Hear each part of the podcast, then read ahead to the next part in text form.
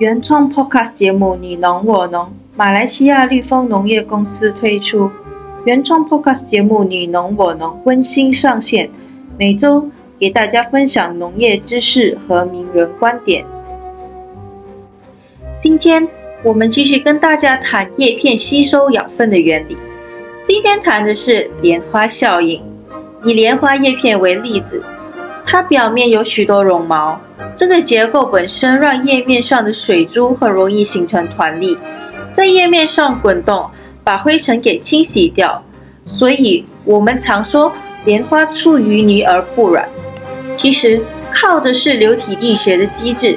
水珠在叶面上的接触较大的话，它比较不容易在固体的表面附着，出水性比较强，也就比较容易滚动。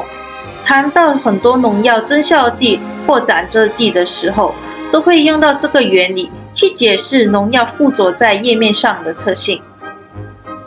在上一集的节目分享到，叶片表面有密水孔、角质层、气孔。角质层大多数都是疏水性，会阻挡叶面的吸收。叶片吸收作用的原理，则是包括主动运输离子、离子交换。跟渗透作用，主动运输指的是需要耗费能量，比如说消耗 ATP 来进行物质交换的过程。离子交换大家都应该比较熟悉的，谈到根系的离子吸收，就是等价交换的过程。渗透作用指的是物质是从这个高浓度往低浓度的一个运输。这三个作用都牵涉到叶片的吸收机制。当我们使用叶面肥、营养剂时，它们在叶面停留的时间长短，直接影响到了它们的效用。尤其是在离子交换跟渗透作用，它的流失性是很高的。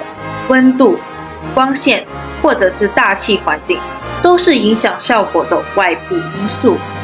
所以，页面吸收的原理其实并没有那么容易的总结，但唯一能说的就是使用频率要高，才会有积累作用。